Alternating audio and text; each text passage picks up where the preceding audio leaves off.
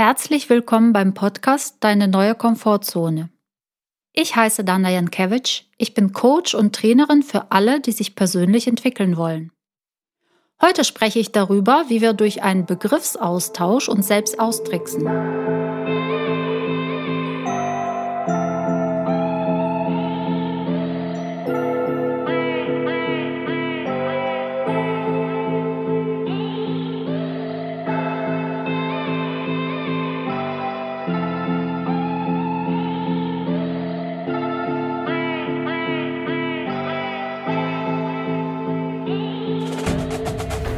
Für eine selbstbewusste und selbstgesteuerte Veränderung ist es essentiell, dass wir mit uns selbst ehrlich sind. Erst wenn wir ein Problem sehen und uns eingestehen, dass uns etwas nicht passt, können wir nach einer Lösung suchen. Oft ist es aber so, dass nur ein Teil in uns sich eine Veränderung wünscht und ein anderer Teil sie sabotiert. Ach Mann, sagt sich dieser Teil, nö, ich habe keine Lust darauf.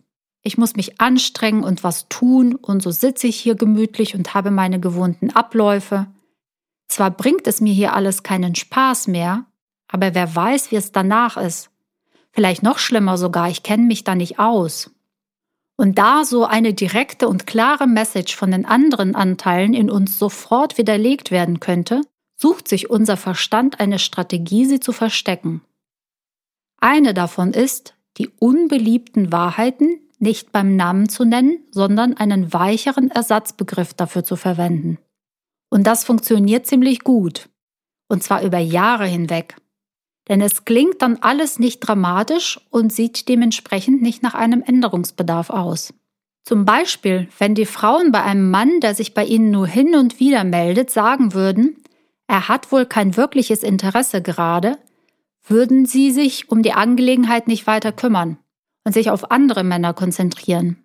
Dadurch aber, dass ihr Verstand hier oft einen Ersatzbegriff vorschiebt und sie es Bindungsangst nennen, verschwenden sie viel Zeit und Energie darauf, das mit ihm zu klären, ihm helfen zu wollen und, und, und. Und verlieren Monate und manchmal Jahre, in denen die die Situation nicht ändern und nicht glücklich sind.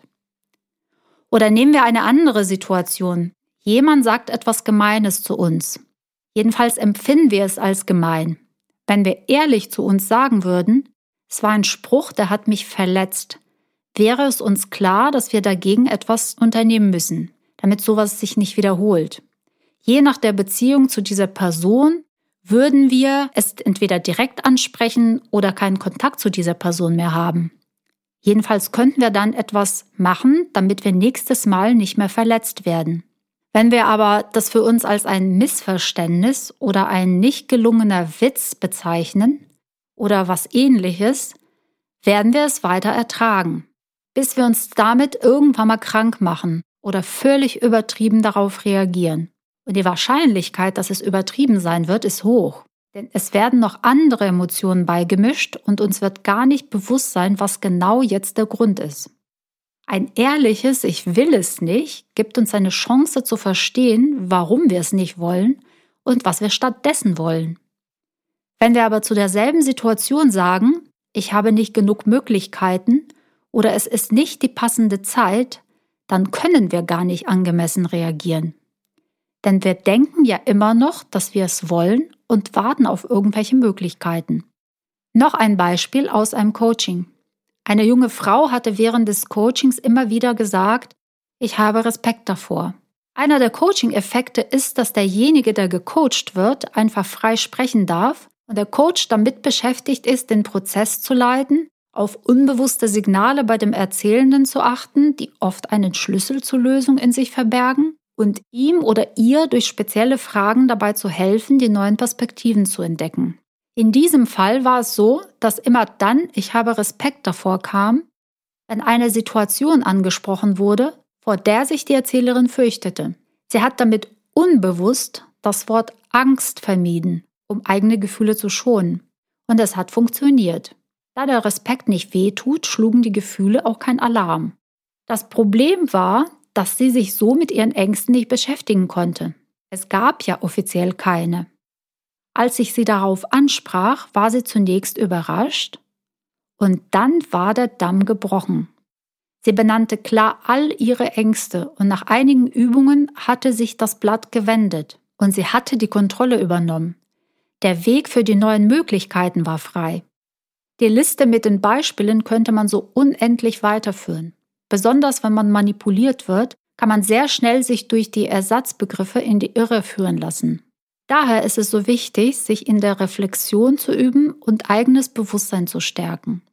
An den Beispielen könnt ihr sehen, wie mächtig dieses Instrument ist. Wenn man darauf achtet, für alle Geschehnisse und Erlebnisse die richtigen Namen zu verwenden, öffnet man damit die Türen, die vorher nicht nur geschlossen, sondern sogar unsichtbar für uns waren. So können wir wieder die Kontrolle über unsere Situation übernehmen. Ich hoffe, dass ich mit diesem Podcast dazu beitragen konnte, eure Sichtweise etwas klarer und euer Leben ein Stück selbstbestimmter zu machen. Wir sollen steuern und nicht gesteuert werden, um glücklich zu sein. Ich würde mich freuen, über eure Erfahrungen mit den Ersatzbegriffen zu lesen und zu hören. Ihr könnt mir auf Instagram unter @innercapacity folgen und dort einfach eine Nachricht schreiben oder per E-Mail, WhatsApp, wie auch immer. Ihr findet alle meine Kontakten auf Instagram. Bleibt am Steuer eures Lebens und bis zum nächsten Mal.